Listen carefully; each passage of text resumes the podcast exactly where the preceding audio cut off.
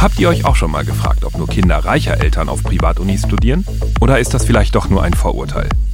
Wohnen Studenten lieber in einer WG oder doch in ihrer eigenen Bude? Themen, die eine ganze Generation bewegen. Ist man gleich Nazi, wenn man stolz ist auf Schwarz-Rot-Gold? Homöopathie, wirksam oder Abzocke? Und können Verschwörungstheorien Freundschaften zerstören? Antworten bekommt ihr in fünf spannenden Folgen von Versus, dem Meinungspodcast, der polarisiert.